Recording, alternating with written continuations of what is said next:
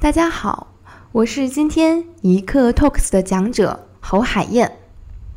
非常好记的一一个名字。东北小品里面经常会出现“海燕呀，你可长点心吧”，所以是一个非常好记而且又很俗的名字。但是我觉得，在我自己从毕业之后的奋斗生涯起，我想让海燕成为高尔基当中的海燕，变得不平凡。那么，先跟大家分享介绍一下我是谁。呃，经过多年对于自己的审视，内在的潜意识和外在的表象分析，每当被人问起这个问题的时候，我已经可以比较精准的用一句话来描述自己，就是静如处子，动如脱兔。得此结论源于几点。如果从星座学的角度来讲，星座学是每个年轻人，尤其是女孩子会去关注、对自我进行了解和分析，以及运势。预测的渠道。作为太阳双子的我，本身多变双重的性格，内心本质孤单高冷，但是社交人脉广泛，与外界热情的交际互补，独自一人的孤寂。而上升为射手座，更是在年龄越来越加的增长，愈发挖掘潜意识里对于自由和无拘无束的追求和向往。如果从五行学来说，《易经》里讲到过。曾经我是不相信的，但是大学课堂老师教授的《易经》，以及最近的工作原因，某一个品牌要运用国学进行营销包装，我对于前期参与了的国学理论搭建，便运用五行学说对自己进行了分析。虽然曾经以为是封建迷信，但伏羲、老子、孔子的易学理论对世间万事万物的均可解释说明，也被洗了脑。那么，本人属火象最旺，热情奔放，粗心不拘小节，偏感性，被水相克，缺乏细致、柔和、理性，也带有土象，做事踏实，执行力高等类似的描述，我觉得也是蛮准的。如何改进嘛？如果我从堪舆风水的角度，家里摆放水培植物、养鱼等活水，多用绿色。他这种迷信的行为，还是多多通过自我锻炼培训，把自己练就的细致从容的处事方式来进行自我提升吧。如果从马克思主义的唯物主义辩证法来进行自我分析，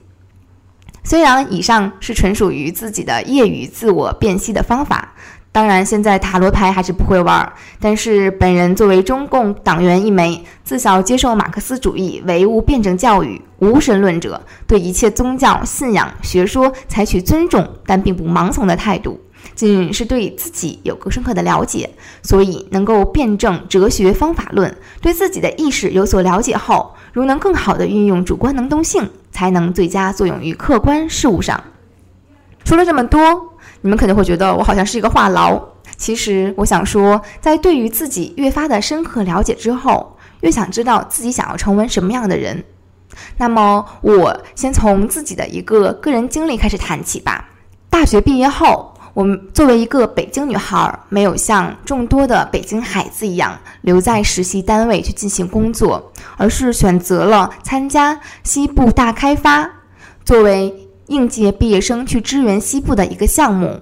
我很成功的，然后成参参加了内蒙古鄂尔多斯国家税务局的支援工作。在为期一年的支援服务当中，在窗口的税务工作，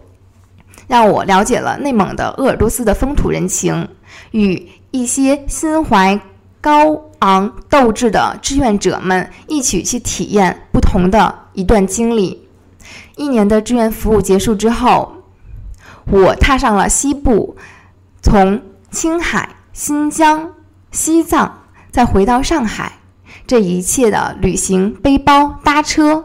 因为曾经当时的搭车去柏林非常的出名，所以我也由此踏上了搭车背包客的一个旅程。在新疆、在西藏有很多志愿者朋友，我住在他们的房间里面。跟他们一起去品尝当地的美食，探讨他们在各自的地方的志愿者生活。第一次去西藏拉萨，在那边不光是跟志愿者以及当地的藏族朋友们结交，在背包结束之后，我作为一个北京人，就在思考，到底是应该回北京去工作，还是去哪里呢？上海突然冒出了我的印象。对于这个同样是一线城市的发达国家魔都，我决定去对它发起我的好奇心和探究心。作为一名上漂，去往上海，在上海我也就入职了我的第一份进入社会后的工作，作为一名广告公关人。在两年的上海的广告公关的职业生涯当中，频繁的出差，高强度的加班压力。在短时间内锻炼了我，变成了一个执行力非常强的高执行者。对于出家门已经三年的北京人，爸爸妈妈其实还是很希望我回到北京的，所以我就在两年的广告公关的工作后回到了北京，进入到了一家国企老字号企业。那么在老字号的工作不到一年的过程当中，有机会去参加企业当中的东城区的宣讲也好，培训管理也好，但是自我探究之后，还是认为快节奏的工作会更加的能够促使自己快速成长，所以在与家人与自己的百般的纠结下，还是选择放弃，离开了舒适安稳的养老的国企工作环境，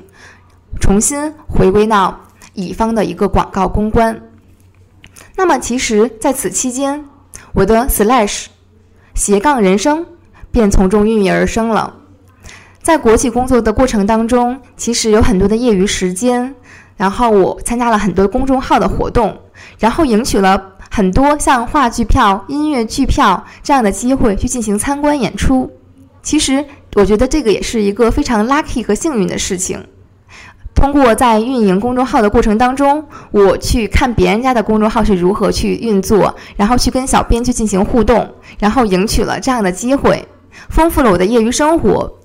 我看的剧，不管是从最开始的小剧场的话剧，还是到音乐剧，以至于后来连戏剧都有去听，在影视剧方面，相当于踏出了第一步。在此之后，我的业余时间，我就会把它进行更多的拓展。比如说，像周末有新书发布会，然后我会去现场，然后去买一本书，然后让作家去进行签名，以至于后来这个变成了我的一个爱好和癖好。我会去追寻各个发布新书发布的时间，前去进行新书签名。当有人曾经问到过我为什么会有这样的一个癖好，我觉得我想表达的是。因为买书，你可能不一定会促使你去看，但是当作者或者是被邀请的人员在你的新书上进行了签名，你就会更加的珍重它，更想以此督促自己来进行阅读，以至于我会为了提前先要阅读好书籍，更好的在新书发布会上能够对于作家进行提问，而去提前做好准备工作。除此之外，手工 DIY 也是我挖掘的新的一个兴趣领域，从最开始的简单的。甜点烘焙，到后来的制作尤克里里，或者是制作晚宴手包，以及去绘画油画，这些都是我在我的业余时间，然后去充分利用起来的。就连我自己的老板都有在讲，不论一个广告人的工作有多么繁忙，海燕总是能够抽出时间去做这些业余事情。但是我也想表述的是，虽然可能在别人眼里面。这些周末时间难道不累吗？难道不辛苦吗？难道不要好好在家宅着休息吗？但是我却觉得，反而是因为这些丰富多彩的乐趣，丰富了我的社会经历、阅历、人脉，以及个人的体验。朋友圈中有很多都在讲述，要去好好的利用下班后的两个小时时间，还有的说要好好充分利用周末时间。我觉得在上班之余，能够在业余去丰富自己的课余生活，是会对自己进行新的创意的一个补充和补给。所以我可以是说是一个闲不住的人。当然，最近也有这样的文章流传在朋友圈，就是说，去是做有意义的事情，还是去做你感兴趣的事情？我觉得我现在做的就是我所感兴趣的事情，因为。当你去把自己的时间真正利用到你感兴趣的事情的时候上，你才不会觉得累。而反而是放在工作上，你可能会觉得辛苦，但是你充分利用你的业余时间去做了你感兴趣的事情，才是更好的挖掘了你的个人潜力。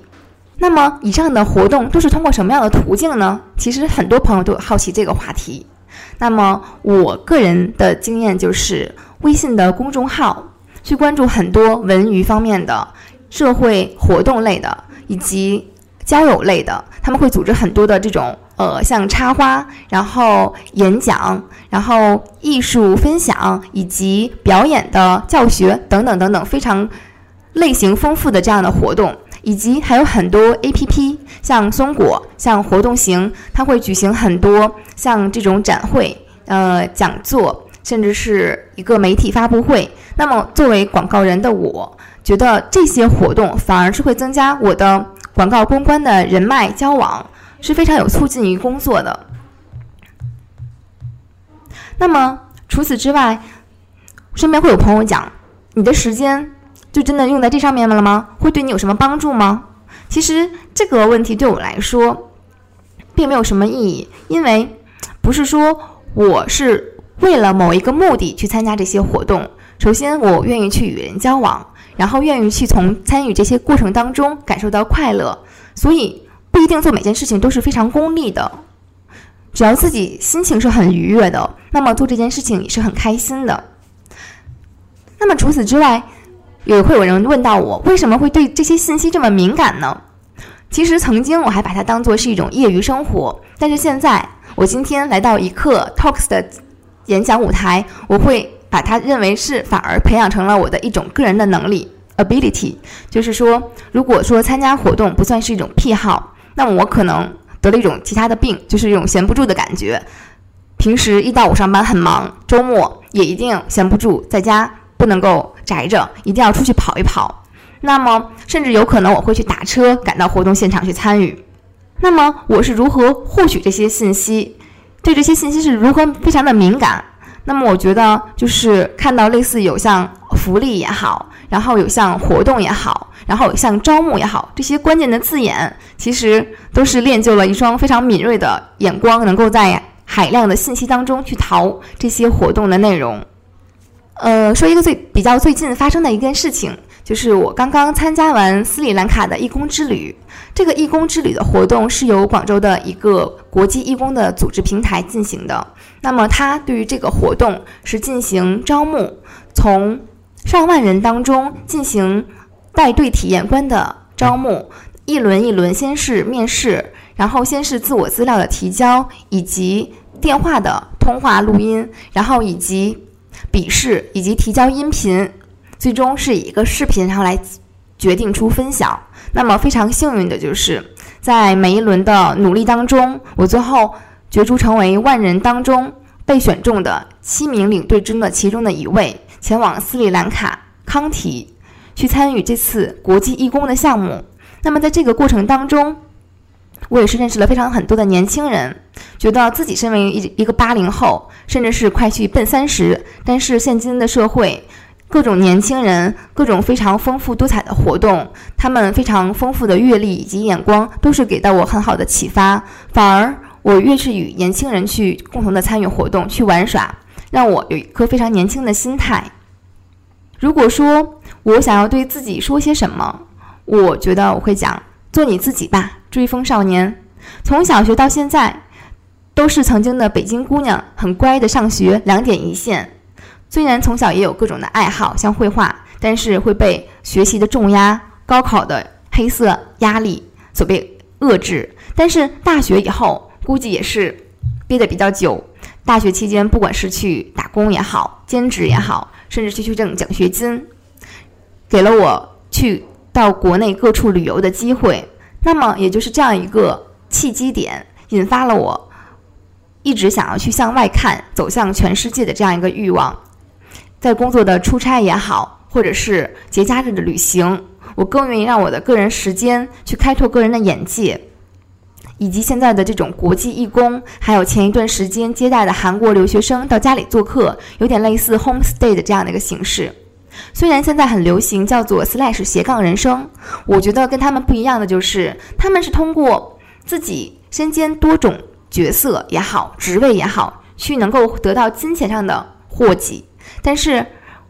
我想说的是，如果说你感兴趣，那么你就去做吧，不一定是有了功利也好，或者是金钱的目的。如果觉得这样的话能够给你的人生带来更多的快乐，做一个有趣的人，充分体验人生，才是我认同的观点。所以我宁愿自己被这种非常丰富的业余生活所辛劳，但是却颇感骄傲，涉猎领域这么广。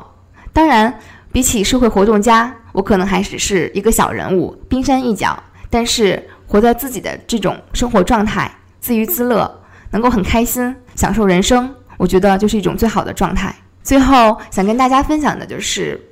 如果你喜欢做什么事情，那么就去做吧。不管你身边的人会去怎么讲，即便身边的人有人或我讲，这些其实都是不务正业的事情。但是也许不务正业反而是你内心最喜好以及最渴望的。